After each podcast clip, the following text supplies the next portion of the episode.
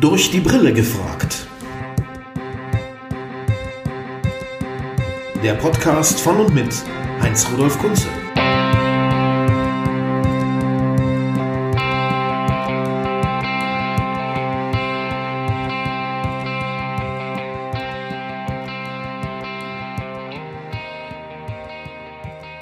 Herzlich willkommen, liebe Leute, zu einer weiteren Folge von Durch die Brille gefragt mit Heinz-Rudolf Kunze. Ich habe heute einen Gast, nein, genauer gesagt, ich habe sogar zwei Gäste, denn der zweite Gast hat dieses Gespräch mit dem Gast Nummer 1 vermittelt, weil er ihn seit vielen Jahren kennt. Das ist mein alter Freund Peter Badke, ein profilierter Fotograf, der in Berlin lebt. Und Peter kennt durch seine Arbeit die unglaublichsten Menschen auf der Welt. Ähm, ich äh, werde auch gleich mal fragen, wie es zu dieser Bekanntschaft hier kam, die mir heute gegenüber sitzt. Das ist auch schon lange her. Peter und ich kennen uns bestimmt schon 15 Jahre und auf eine andere, bestimmt noch abenteuerlichere Weise hat er meinen heutigen Gast kennengelernt. Es ist ein berühmter Bassist, einer der Crème de la Crème dieses Instruments auf dieser Welt. Er kommt aus Kalifornien, hat deutsche Wurzeln und bis vor kurzem hätte ich gesagt, er sei der einzige Mensch auf der Welt, der mit zwei Elvisen gespielt hat. Das stimmt aber, glaube ich, nicht ganz, denn er hat mit Elvis Presley und Elvis Costello gespielt, aber ich glaube, James Burton hat auch mit Elvis Presley und Elvis Costello gespielt, wenn ich mich richtig an das Album King of America erinnere. Herzlich willkommen, Jerry Chef. Hello, thank you very much.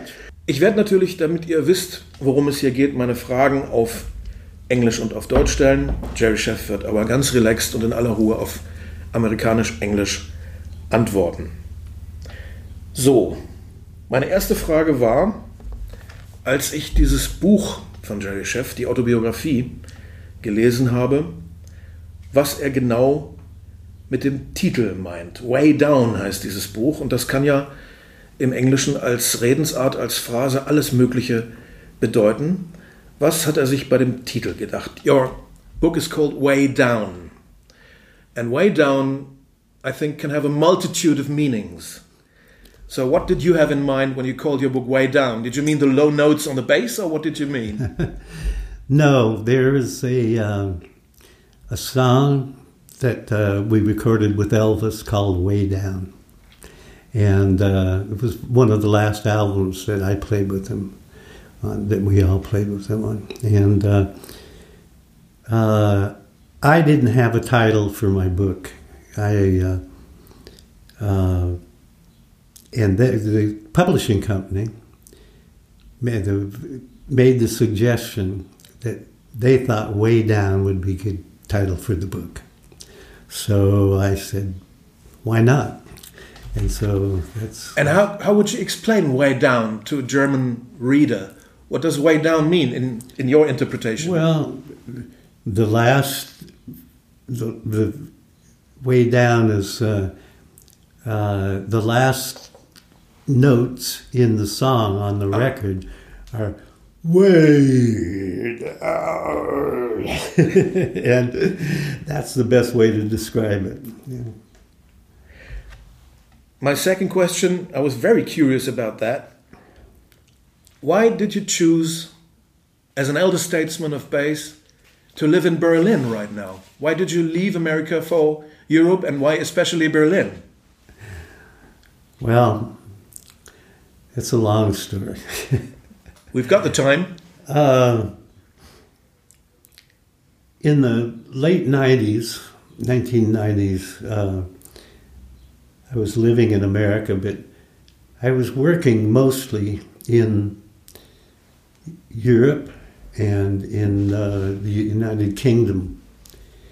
And, uh, and I met a uh, Scottish woman who uh, in Vienna, Austria, and she was there playing French horn with the Vienna Philharmonic, and and uh, we kept in touch, and so uh, eventually, after about a year, I uh, decided we we had communicated and talked, and I decided to move to Scotland so I moved to Scotland, and uh, another year went by, and uh, she and I got married.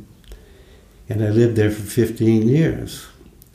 And unfortunately, the uh, it, the marriage ended in a very unhappy situation, and I won't go into that. But uh, but I needed to leave Scotland, so I moved to Sweden. I had a friend in Sweden, Peter Badge, who is responsible for me being here actually in Berlin. Ich habe es He, mir doch gedacht. He uh, he probably, if I had said to him, "I need to leave. Where should I go?" He would have said, "Move to Berlin." You know. But I had another friend in, in Sweden that I had known for years, and uh, and so I decided to go to Sweden. So I moved to Sweden. This was uh, about two and a half years ago, and uh, I lived in Sweden for two years, and it was a, a beautiful place and a lovely society. But for an old bass player like me, it was sort of a dead end, you know. so I uh, decided I had to leave there, and Peter Badge was uh, going to Iceland to do a presentation of his photographs. Uh, you'll have to explain who Peter is if people don't know who he is. I've done it already, yes. Yeah, and uh, and so uh, uh, I went up to Iceland and we discussed my moving to to meet with Peter, and uh, we just decided I would move to uh, to Berlin, and f- just a few months later, I, I moved here. Also ist es tatsächlich so, dass du ganz lange schon nicht mehr äh, in deiner Heimat gelebt hast. So, as a matter of fact, you're an expatriate for a long time now, right? Here in Berlin, No, I mean outside of America. Oh yeah, and uh, I have absolutely no desire to go back to the United States now. How come? Wie kann das sein, dass er keinen äh, Wunsch hat, äh, in seiner Heimat zu leben? Five simple letters: T R U M P. Do I need to say more? Uh, I I don't want to get into this, but. Uh, I'm afraid that the United States is right on the verge of, of being complete mess and is, is uh, going to wind up in, I think there's going to be some really hard times there. And so I'm, you know, I will go back probably uh, maybe next year if, if they let me me into the United. If, if I can get back into Germany after visiting there, because you can't go go from America to Germany now or to anywhere in the EU. You can't go from from the America there. So I will go visit my grandchildren when when I have a chance, and, and my sister and nephews, and and uh, I like it here. I'll, I'll stay here. I'm happy. Ich muss versuchen, einmal nachzufragen, auch wenn äh, Jerry Chef eben angedeutet hat, dass ihm dieses Thema nicht so äh, willkommen ist. Aber wann hat man schon mal die Gelegenheit, äh, einen Menschen zu fragen, der von da stammt? Let me just have one try. I, I heard that you're not, that you don't want to get into it, but we don't have so many opportunities to ask American people how this all could happen over there. This phenomenon, Trump. Do you have an explanation for that? For us, it's a big enigma. We Okay. we just Well- think, how could this happen? Do you have an hour? Two hours, maybe? No. Just go on. Uh, I'll try and keep it short. Um, I was born in 1941. Okay, uh, I grew up San Francisco area of California, and uh, uh, after World War II was over. Uh, uh, the, the soldiers were coming back from from the Orient and from Europe, and uh, the United States government took really good care of, of the soldiers and the sailors and the people who had been gone involved in that, and they provided uh, you know everything just about and uh, and for other people in the United States. and it was the start of a sort of a golden age in the United States. It was. Uh, uh, it was uh, the American dream was very possible. You know what the American dream is supposed to be. Do you know what that is? The American dream is that anybody can make it as long as, as they wanted to go for it, they could make it. Yeah, you see, my my brother is a professor for history in, ah. in Germany, and he said um, the first short period after World War II, everybody in the world, if he wasn't mad, wanted to be an American. Yeah, because because everything was so good for everybody in that time. So the years passed, and uh, Ronald Reagan became president of the United States, and uh, he was the first president that was really owned by the corporate interests in America. What about Richard Nixon? He was owned by them. They owned him. He uh, he was the first one. He he was governor of California, and he turned all of, he's all of the the uh, people out of uh, mental health hospitals in California, uh, saying that they should have their choice of whether to be in there or not. Well, and people wonder where the where the homeless people come from in the United States what can I say? You know, that's where many, many of the homeless people come, came from in California. So then Richard Nixon was another one. And he, I don't think he was quite as owned by the corporates, but he was. Then, um, uh, the, if you come up to uh, uh, George W. Bush, he was completely owned by the corporations. And now the corporations own the United States. And they own Donald Trump. And uh, he, uh, they, uh, it's legal for Trump to appoint judge, uh, court judges, federal judges, and Supreme Court judges who he wants and who are owned by corporations. Yeah. So what so what this all means is is that we're right on the edge of the United States of being a, an, how do you pronounce it? Oligarch oligarch so uh, a, a, a, country owned by the by the wealthy. And that's what the United States is now. The dead, the American dream is dead and we have certain people in the United States that are uh, everything is is guides them politically is by race.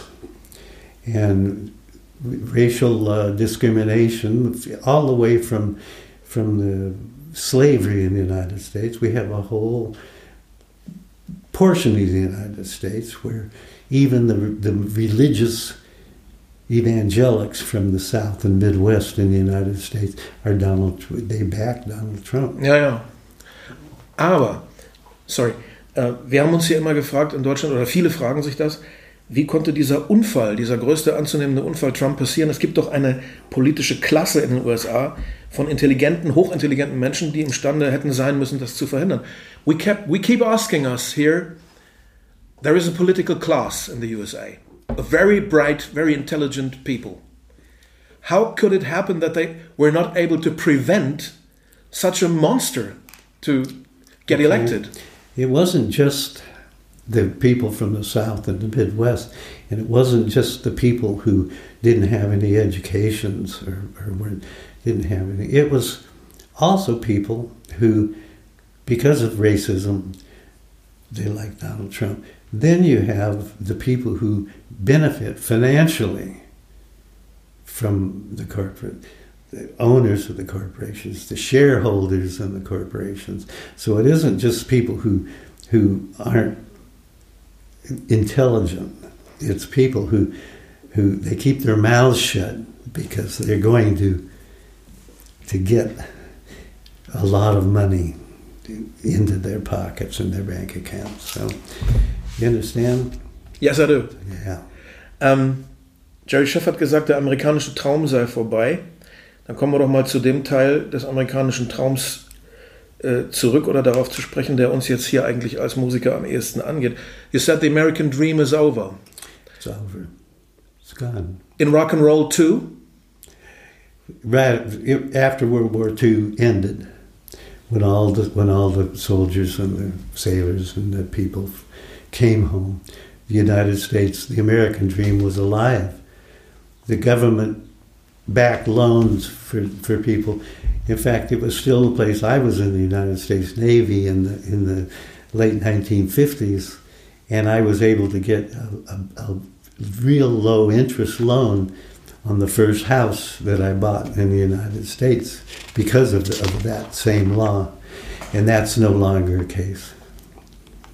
You can't do anything. No, I mean, ähm, ich meine, ob der, Rock, ob der amerikanische Traum auch beendet ist, was die Musik anbetrifft. I mean, um, what became of the American dream in terms of rock music? Is rock music over too? Um, one more time.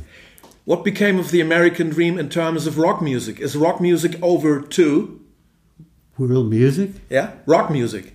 Oh, no, you know, um, the the culture and, the, and black people in the United States have a separate culture, you know, and uh, people don't understand that that you know most people, most white people in the United States don't understand that, and they they make jokes about names that black people give their children. They make jokes about rap music. They don't know what it is, you know. And they make, uh, so it's a different culture, you know. And uh, uh, now there's a whole uprising against black discrimination. And fortunately, that's one thing that's taking hold in the United States. I think it's going to, I think it's going to uh, to stay there regardless of whether the rich own it or not. You know, the, this this new move about uh, Black Lives Matter. You know, and uh, pe- the, the the racists in the United States like to say, "Well, all lives matter." You know, and so Which is true, of course. well, it's true, but on the other hand, these people are descended, the black people in the United States are descendants of these people who are uprooted from their societies, separated from their families, separated from their children, beaten, worked in the fields, and these are the descendants of those people. And the racism that came out of slavery took hold in the early 1900s. They called it Jim Crow laws, and the South passed all these laws that discriminated against black people. They had, uh, and the the uh, uh, so the black people, all they're saying is is that because we've been held down under your thumbs all of these years, which is true, we need some help with our lives to make them matter again. And your lives matter, everybody's lives, but we need help because of where we came from in this country.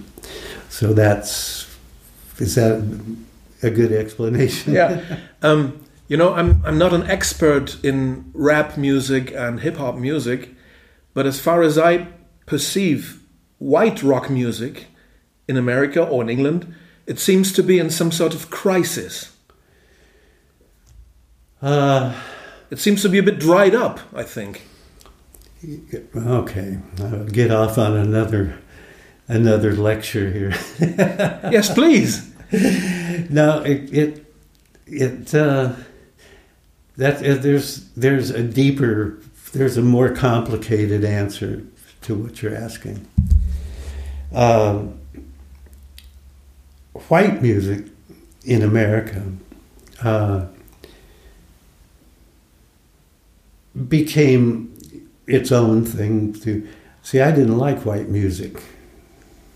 This is talk you talk about when when I first met Elvis and I lived with him. I won't get into all that, but it's in the book. But But um, uh, I grew up listening to black radio stations from the time I was 12 years old in the San Francisco area because so many workers in World War II moved out there for the work in the shipyards and that that's what my family moved out there for. And but the black people, there were so many black people that they had their own radio stations, and I used to go to bed because my older brother liked black music. He's six years older than I was, and so I'd go to bed listening to that. So years later, when I moved, I started playing in clubs when I was about 15. I started playing in jazz clubs, black jazz clubs in San Francisco when I was 15. And uh, and I started knowing these people as people, not as black people, but as people. And uh, years, years after that, I went to Los Angeles and I became a studio musician. And uh, played on other people's records and motion picture soundtracks. And, and, um, and you didn't like any of the white stuff? I hated it. when, when I, you know, I mean, uh, Elvis Presley, when I was in high school, when I was in, when I was uh, 16 and, and 17 years old, I had been immersed in black music. And they would have in our, our where we ate lunch, a cafeteria in, in my high school, they had a, a jukebox, you know, and they had they'd play Elvis Presley in it. And I used to hear that, and I, God, how can these people like that shit? You know? and, and really, because I thought he was a white guy trying to sound black, you know.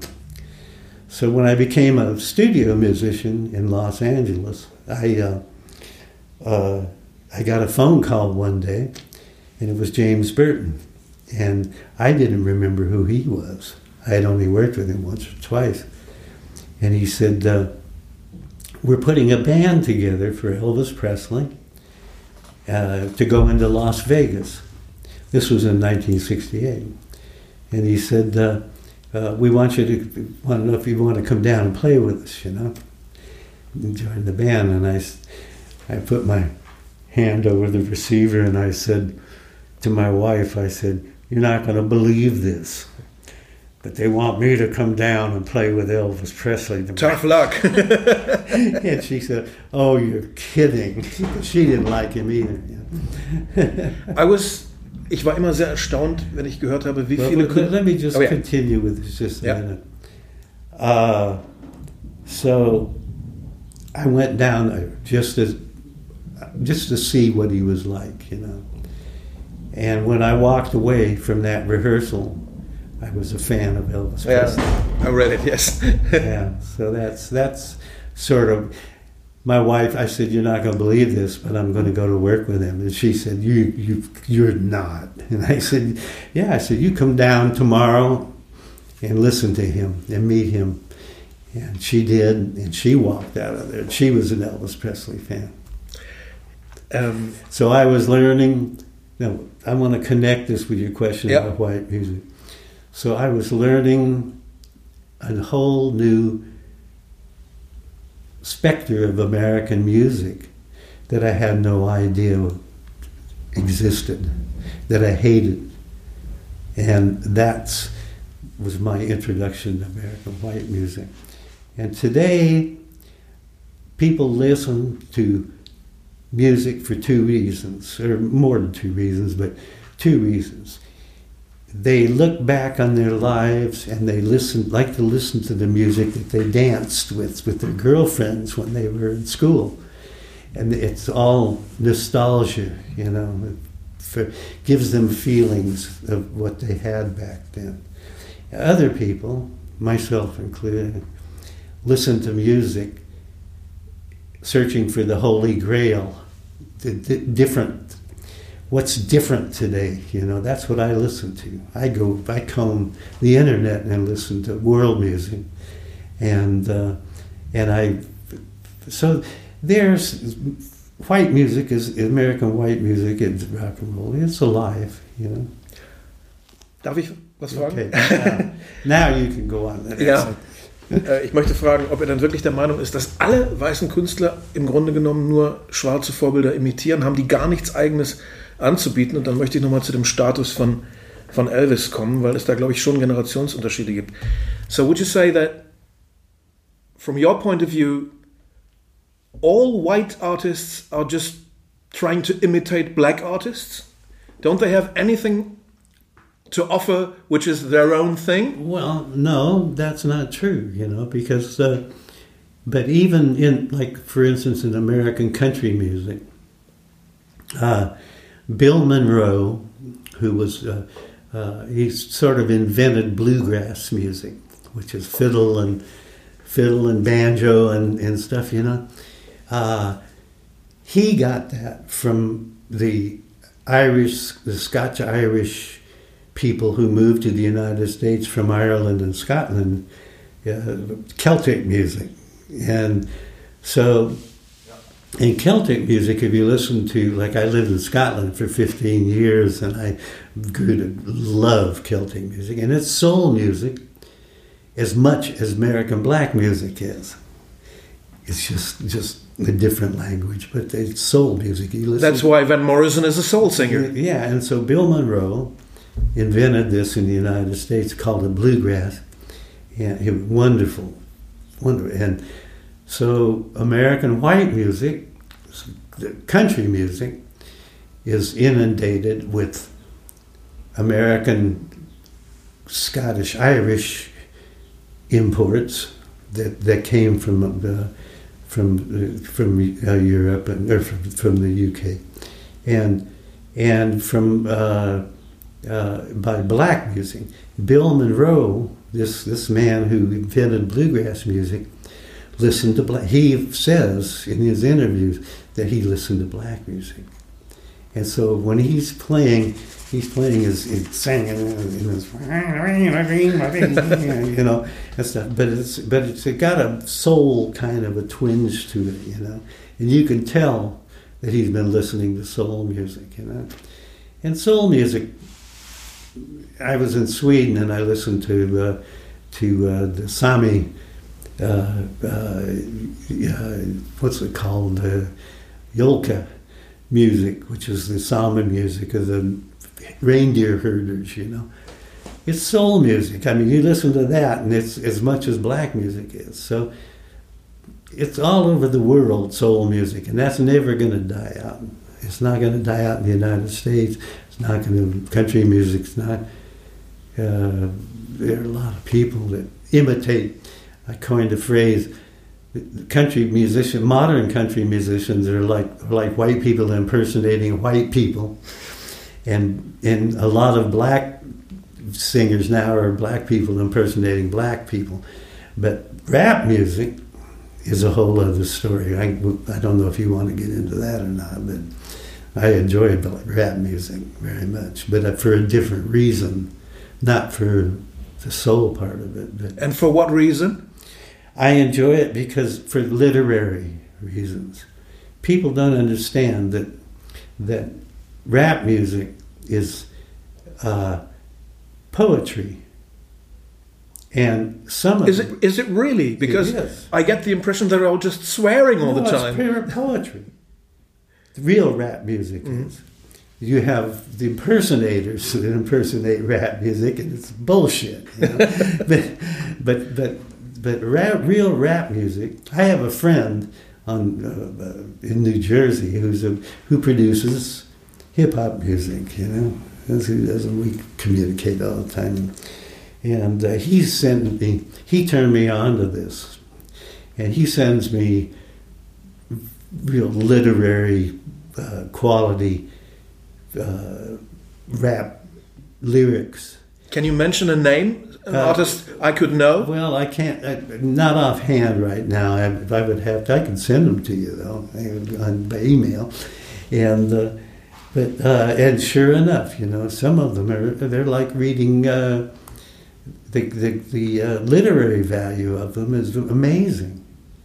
And so, but there again, you have to understand black culture to really get the meaning of the whole thing. If you don't understand American black culture, it's going to be like Martian music to you, you know, which it is to most people. Musicians say, I hate rap music, you know. So, anyhow. Well, I, th- I think it's quite successful over here. Oh, yeah, it, everybody loves it. And people, pe- white people are all using black slang constantly. The kids use black slang, you know. Yeah, are you feeling me? you know, and that that's black slang. That started in the in the streets in, in the United States. And these, these guys would say, "Are you feel, like you understand my heart? Are you feeling me?" You know, and kids all over the world now are saying that. I see it on on online all the time. You know, cool. The word cool. Yeah, of course. Well, cool. When I was working black clubs when I was fifteen, that was I that was used then. But cool meant uh, if you understood and weren't a racist, you were considered cool.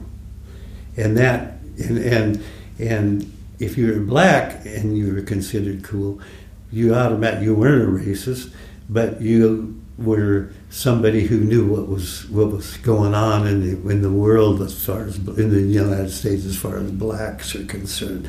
That's where cool came from, you know. So much of that stuff. So how many people use that now? I mean, Everybody, and it means everything. Yeah. If you grew up, as you wrote in your book, in the Bay Area, uh, what are your memories? Forgive me, but this is my interest. Uh, what are your memories in bands like uh, the Grateful Dead and Jefferson Airplane and Quicksilver Messenger Service, the, the psychedelic explosion? let me have that. What are your memories about that? Huh? What are your memories about those bands? About what psychedelic bands? Yeah, Grateful Dead, Jefferson Airplane, uh, Quicksilver Messenger Service, Moby Grape. Uh, some of them are brilliant, you know. I played on some of that stuff, you know, as a studio musician. There was a group called Sky Saxon and the Seeds. Yes, I heard the name. Yes. Well, I worked on their album. You know, I played on "You're You're Pushing Too Hard." The main lyric on that: "You're pushing too hard. You're pushing too hard. You're pushing too hard." and and but I didn't know what it was, you know. I just okay, you know, it sounds like a bass part will fit with that. And that's what I did, you know. Because those bands in 1965, 1966, you know, and they did a new thing that Moby was not Grape, known here. Moby Grape, it was really good. Uh, oh, there are many of them. I listened to some of that stuff, and it just, it's just. Uh, if you want to hear some of that stuff, if we get together on email, I'll send you some things from back then that are, that are just so they're so good you won't believe it. You know. For yeah. us, it was impressive because it was very different from the English stuff. Oh yeah, very different. Yeah, I see there again. You know, I mean the, the English bands. Well, I think like the Rolling Stones were probably the first English band that I really liked, you know. And I, I liked them because uh, I didn't know that they originally started out with their little Beatle haircuts, and and they they weren't quite the, the rebels that they became later, you know. And uh, but I like that rebellious thing in them. I've always been a fan of that, you know. I was, I'm a fan of some some. Uh, uh, what's it called? Uh, punk music. Yeah. You know? Because, uh, you know, you had all these bands, British bands mostly, orchestras. They called themselves orchestras. And they, you had like uh, uh, albums came out like The Wall. You know that album? It was, uh, oh, I can't remember the name of the band. Pink Floyd. Huh? The Wall, Pink Floyd? Yeah, yeah, Pink Floyd. You had all this this stuff and kids sitting in their in their garages, in their rooms, with just a guitar. They can't relate to all of that, you know. They needed some music that they could play in their bedrooms and in their garages, you know. And all of a sudden, punk music came, and that's what it was. Well, but there was an alternative. They could admire the good stuff and learn. I'm sorry, what? They could admire the good stuff and then learn and improve. Well, sure, you know, but but the, the basic thing is they can relate to it, you know, and so uh, so I appreciate punk music for that reason, you know, and some of it, like you say, some of them improved on it first, and it was, came out with like the Ramones and those people. They came out with some really good stuff, you know. I read one name, ich habe einen Namen in deiner Biografie gelesen, da musst du mir was erklären, da konnte ich, das konnte ich gar nicht fassen. Uh, I was very astonished. You worked with Leonard Nimoy. I never knew that he was making music. Uh, you know, when you're a studio musician, you get called, and it's like going to the factory. You know? And what did he do? I, I never knew he was making music. Well, when you do studio music, people call. Like we had we had uh, when I was at my busiest in Los Angeles, we had uh, answering services, phone answering service, and just it was just for musicians. And if somebody wanted to book us for a session, they would call a producer. They would call the answering service and say, "Is Jerry available for this and this and this, yep. and the answering service would say yes or no, and they would keep your book. The answering service would keep your book. And sometimes you would work, get calls, and you'd have three or four, even three-hour sessions was was a, set, a record date. Three hours. You'd have four of those in a day, so you couldn't have pack up your instruments and drive all the way across Los Angeles, which is much bigger than Berlin, and uh, area wise, and and drive across it and set all your stuff up. So we had cartage services, which would have your your setup, you know, four of them, you know, and they would be setting your things up when you're finished. That's how much of a factory it was. And a lot of times you, did, you had no idea who you were going to play for. So Leonard Nimoy, I walked into a, a recording studio, and there's Leonard Nimoy. and what's he trying to do? Country and western or what? No, he just sort of. I can't even remember what it was. I haven't listened to it since I did it, but but there he was, you know. And of course, I knew who he was, you know. And uh, and he he played. Uh, we we did this album, and you know they had uh, arrangements, and in this case, it was uh, everything was written, and so I just sat there and read parts and bass parts, you know, off of this thing, and and uh, that was. I put my my bass in the case and set it down and left. You know, went to the next studio. you said in your book that playing with Elvis was like going to school for you. Yeah. What do you mean by that? Well, I, I, we discussed that earlier, you and I, when I told you when I went down and uh, and I became a fan of his. Uh, I suddenly knew uh, that there was a good side to American white music, you know.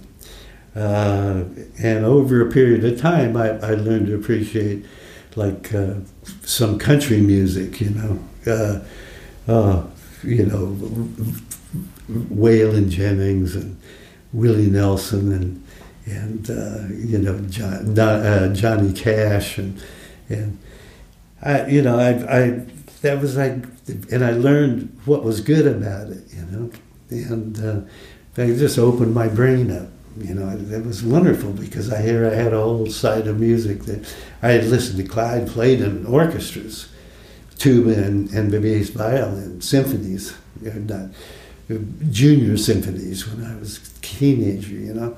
And so I had classical music I knew, and I knew black American black jazz, but I was such a bigot about jazz that I didn't like American West Coast jazz because it wasn't funky enough for me, even though black people, some black people were playing it. You know? and I learned over the years to love a lot of that too. You know, so I am I've sort of grown into music. That's what my book is about.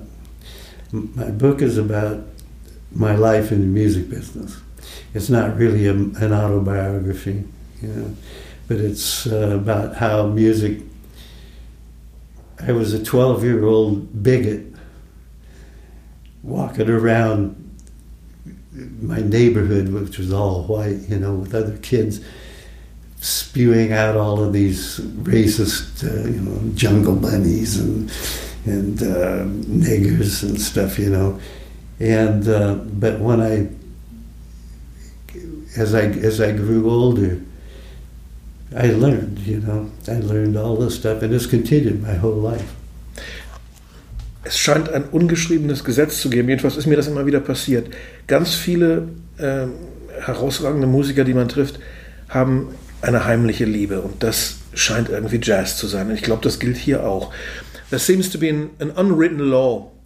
Most famous musicians I've ever met have a secret love, and that is jazz. Is that true for you too? It depends on the kind of jazz, you know. Uh, uh, there was a time when, if it did, if it didn't have a, a blues background to it, I didn't like it, even though it was jazz, you know. And uh, uh, European jazz, I thought was, you know, that's soulless, you know. And uh, uh, so I was very bigoted about what I liked, you know. And uh, but over the years, I've listened to. Uh, I haven't listened to I haven't had time yet. Usually, where I live, I start listening to to the music of the country I'm living in because I live in so many countries. You know?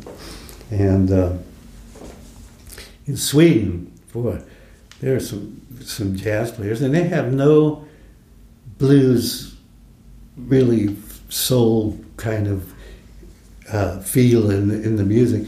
But I heard some jazz music in Sweden that was just marvelous, you know. It was same in the UK, you know. Later on, I started listening to it, you know. And so, yeah, it's uh, so jazz, jazz isn't necessarily a secret love for me. okay. Did you ever regret being a sideman? Did you ever wanted to be a solo star? No, I, I never I never really wanted to be a, a front person, you know. Why not? Uh, because we're in a long story. okay. The way that I approach bass playing is uh, it's a little different than than there's two ways you can approach things. And uh, my approach to playing bass is to play what I want to play. Listen to I listen to the song, the lyrics, the vocal. That's the starting place to what I'm going to play in a song. Uh, I don't listen to the drummer. No, no, because if I listen to the drummer, then I'm I'm getting in the way of letting things flow through. This is know, interesting from the music. So if you think of it as music and not rhythm, only, yeah. then stuff comes to your brain. You know, I don't know where it comes from, but it comes. So that's how I play bass on songs. Uh, you can play bass where where there are people who who and, and, this is a very I'm not putting this this way down. There are people who need the bass to melt into the background behind them, so that and not interfere with with their thing. You know, they're singing. I played with Tom Petty one time.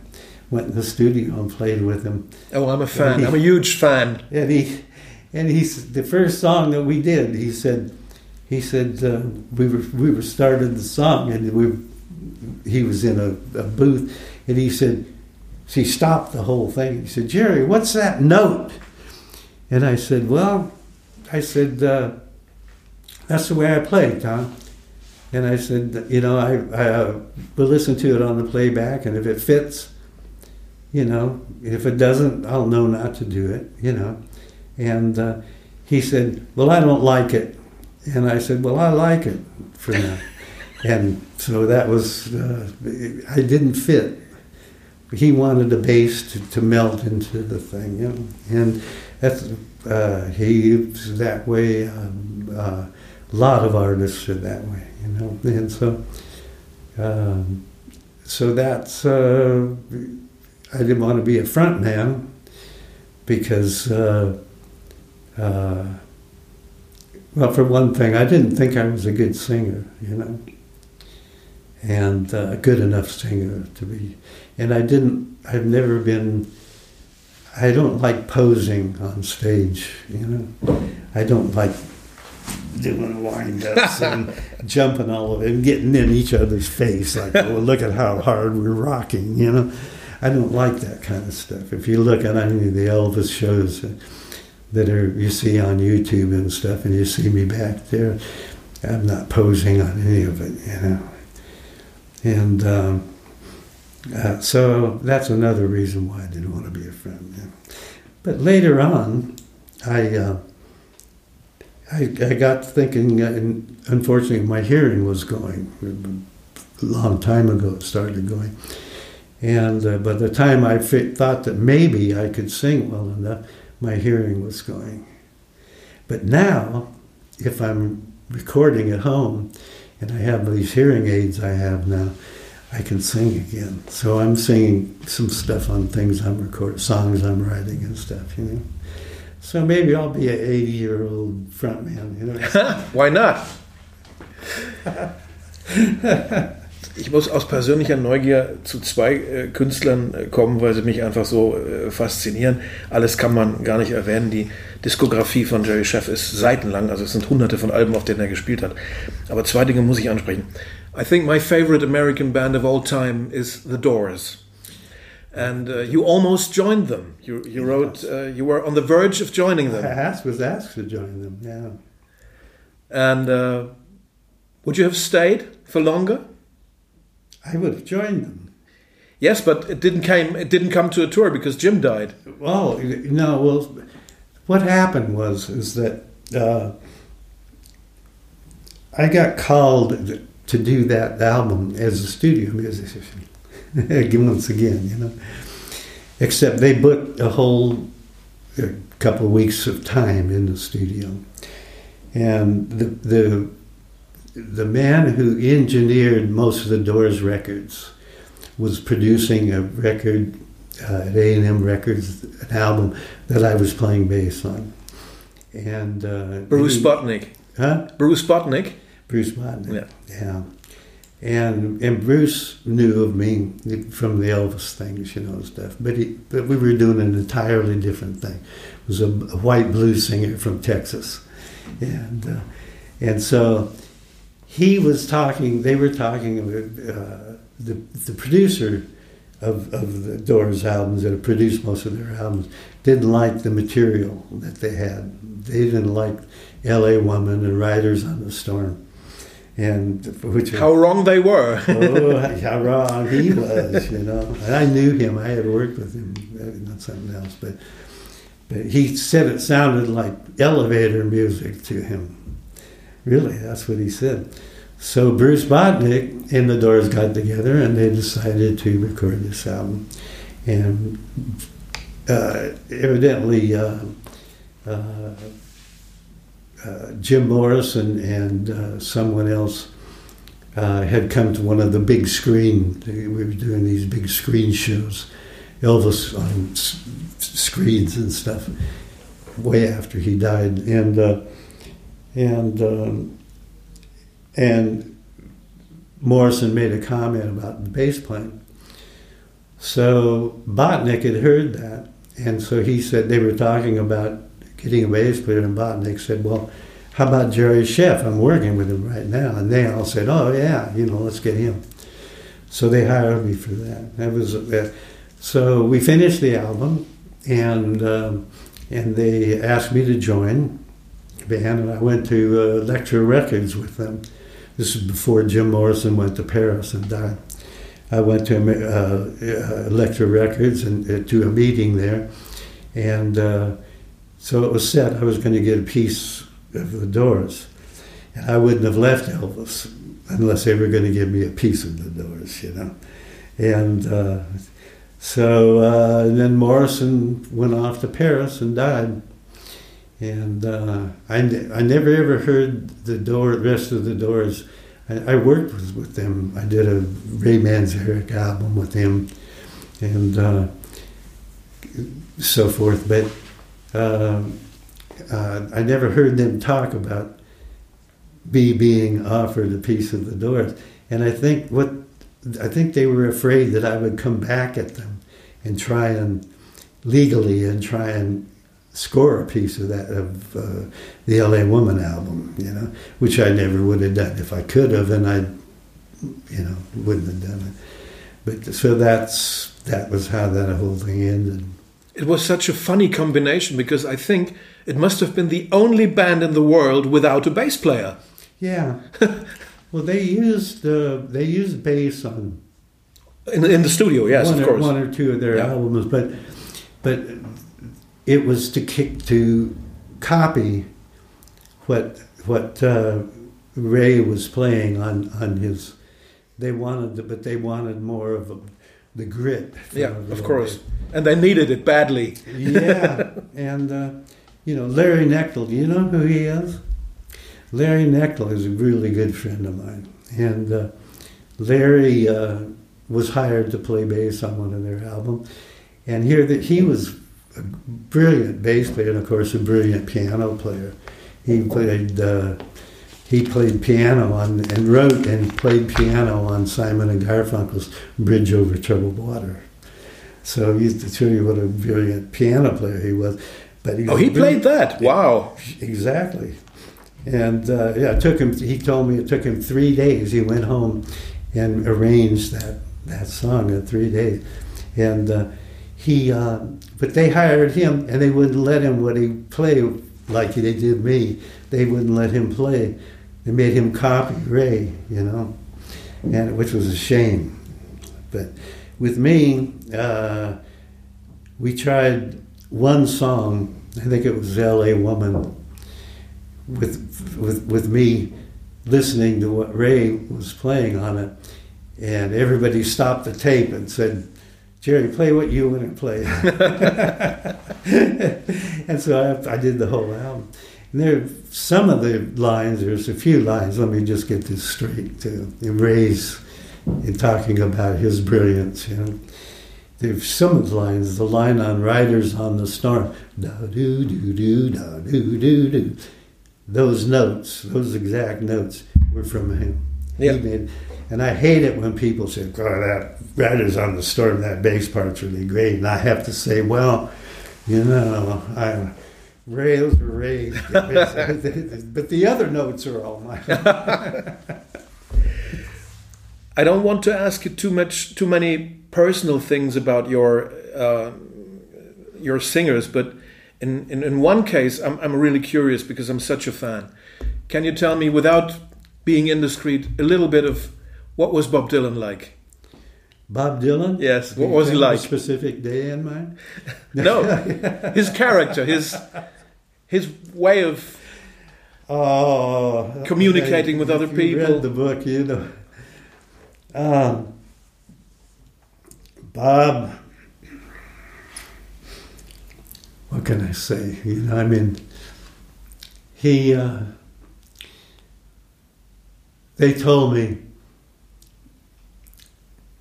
I wasn't I wasn't going to go down and play with him there again. You know, I was uh, uh, I was doing an album with Tanya Tucker at the time. I was a leader on the album, and she country singer, and uh, uh, impersonating a white person. And anyhow, she she uh, they wanted me to come down and play, and I I, I was booked up for weeks, you know. And uh, finally, Steve Douglas, who's really well known saxophone player, and uh, he called me up. He said, Jerry, you got to get your ass down here. You know. so I said, okay. So I went down and uh, played and and uh, and uh, for a little while, and and everybody in the band agreed, and he agreed. I had the gig, the job. And how many albums were you on? Oh, just one. Street Legal. Street Legal, yeah. And um, very good album, by the way. What? A very good album, by the way. Yeah, it's pretty good. You know, it sort of got you know it got panned by the critics because nobody. He was trying to reinvent himself again, and he was very smart to do that. You know, the the greats always trying to reinvent themselves. Elvis did when he hired us for his band instead of having the Ricky Ticky rockabilly thing. You know. And uh, so, yeah, he was he was trying to reinvent himself, and uh, uh, everybody told me we, we were going to fly to, to the UK to, to open up uh, to rehearse, and everybody told me, "Don't talk to Bob. he doesn't like small talk," you know. So I said, well, that's cool, you know. So we got on the plane. We were flying first class and here's Bob sitting next to me, LA to London. and and uh, all of a sudden he started talking to me, and uh, he was going through his thing about breaking up in his marriage and his kids, and he knew that I had gone through that. And he asked my opinion. We wound up talking all the way to London about about that, you know. And I hung out with him a lot in London, you know. So it was uh, he was cool in that way, you know. But he was hard on on people. He was real hard on drummers. You know, he. Um, but I think the reason that it, that that was was he was he wanted to to keep reinventing himself. His new album that he has now out is is a reinvention of himself. Of course, his his voice isn't the same now. No, no. And uh, but it doesn't make any difference. I mean, look at yeah, and uh, so I think that his whole approach to music from the time that I went to play with him was he was looking for different ways. He'd sing his songs completely different. He'd start his uh, his, uh, you know, his uh, tambourine man. He started a completely different key and a different tempo and different approach to it altogether. You had to really, really listen to him. Yeah, because he just, even on stage, he just kept looking for things, you know. And I loved that. I really enjoyed that, you know. It keeps you on your toes. Yeah, yeah. So. Uh, was hatte ich jetzt noch? Zwei Fragen hatte ich noch.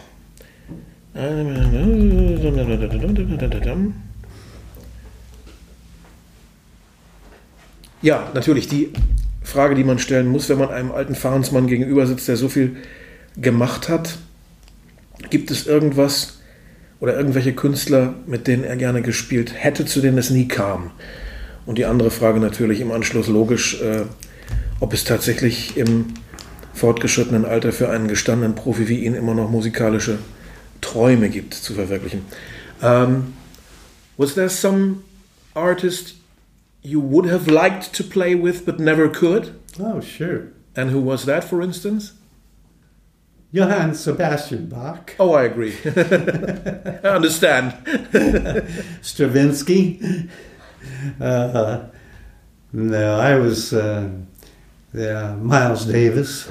Uh, uh, uh, yeah, I mean, I could I could go. The list is. Uh, I always say, well, I was going to play with them, but they never called me. but many did. Many did. yeah, but Miles Davis, I first heard in Washington D.C. when I was 17 years old, and he had just put out, had had gone to the modal his kind of blue type band, John Coltrane. I heard that band in person mm-hmm. in Washington D.C. So I knew the the piano player that I was studying musical theory in school at that time had grown up with Bill Evans, who was the piano player playing with Miles, and and so we went down to the club, and I got a chance to hang out a little bit. You know, I never met Miles. I, I, I never said anything to anybody. I was scared to death. You know, but but I but, but I was there, and then.